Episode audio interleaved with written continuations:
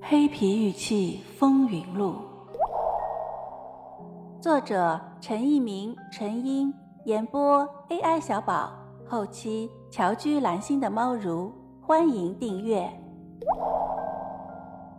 第十章，一个执着的韩国人，第二回。这是为什么呢？中国不是有文物法吗？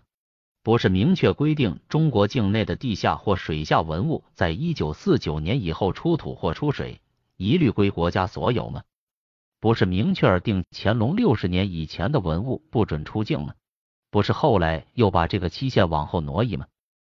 金先生搞不懂，他的本意是想把这些他认为的神秘文明的器物捐赠给中国政府，但是没有人理他。在中国的文博界。很少有专家用正眼瞧过这些黑皮玉器，庙堂之上是他们的说话之处，地位越高，说话越少。在文博界有一个不成文的规矩，凡是没有正式发掘出土的，或者故宫没有的，都不会被承认是相关年代的器物。这就好比一个人一生中大约能认识三千人，除此以外的人，他们都不认识，也就都应该不是人。内蒙古赤峰市巴林右旗博物馆就收藏有一件头上有三块饼状物的黑皮玉人，因在出版物中明确表述为一九八零年巴林右旗巴彦汗苏木那日斯台遗址出土，就把上海的一位专家吓了一跳。他颇为诧异，经直接去电巴林右旗博物馆求证，巴图先生明确表示那是征集品，让笔者心上唯有的一块石头安然落地。这个故事告诉读者，只要有了点名气，即使陈列在兄弟博物馆中的东西，如果不是出土品，稍稍有名的专家也是不会承认的。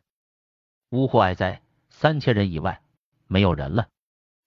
金先生就在这种颇有些喜剧或者悲剧色彩的氛围中，把这些大大小小的黑皮玉器搬到韩国。面对着这些他心目中的宝贝，他实在不能理解中国的一些专家们。在和笔者聊起此事时，他会激动地说：“他们不爱国，他们没有我爱中国。中国太伟大了，你们的专家不知道。”作为一个中国人，听到一个外国人说这样的话，我们心中的滋味就可想而知了。苍天有眼，我们地下的宝藏真的都要外国人来鉴定和承认吗？中国的某些专家不关心黑皮玉器，金先生却频繁的来往于中韩两国。他已经看到了黑皮玉器，被黑皮雕塑的神韵和气势所震撼。他近乎贪婪的收藏着他所能见到的黑皮玉器，尽管他知道他总有一天会把自己所收藏的黑皮玉器捐赠给中国，但是他还是不计代价的收集着这些还不被看好的黑皮雕塑。他虽然已经知道了黑皮雕塑的材质、器型，他虽然已经在研究他们的制作工艺、他们的艺术张力。但是他还不知道这些史前的艺术宝贝究竟出自于何处。日本老人告诉他的东北大地比他的祖国韩国还要大多少倍？茫茫大地，让他到何处去寻找黑皮玉器的出土地点呢？他所知道的出土地点是内蒙古的通辽地区，这也是上海和北京的收藏爱好者了解的黑皮玉器的出土地点。再小一点的地方。好像是通辽地区的奈曼县，那是一个贫困地区。当牧民们在荒漠草原上捡到这些黑色的石头时，根本不当一回事。在红山玉器的收藏和鉴赏一书中，读者已经读到牧民们会把它作为老别子扣在裤腰上，或者吊在烟杆上，因为那的土壤含盐碱较高，因此使得国内的一些研究者在探讨黑皮成因时。以盐碱含量较高来解读其中的雾化原因，通辽地区就成了金先生走的最多的地方。他的韧劲是国内一些研究者所不及的。这不仅仅是他有一定的财力，更主要的是他有一股坚定的信念。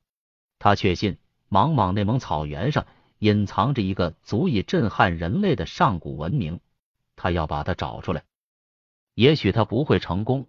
也许他最终以一笑大方的结尾而收场，但是他不后悔。一个普通人能为一个目标而孜孜不倦的活着，这本身就是一件足以自豪的事情。钱越花越多，黑皮玉器的收藏价格也越来越高，家庭的怨言也越来越多。在韩国的朋友圈子里，许多人把它当做不可理喻的怪物，把它当做神经病。我有病吗？金先生经常会问他一些熟悉的朋友。听到这样的问题，我们真的很悲哀。附带的说明一下，悲哀是金先生经常放在嘴边的词组。这种悲哀不是金先生个人的际遇，而是文明的悲哀和对文明的亵渎。听友你好，本节就到这里了，喜欢请订阅哦，下节更精彩。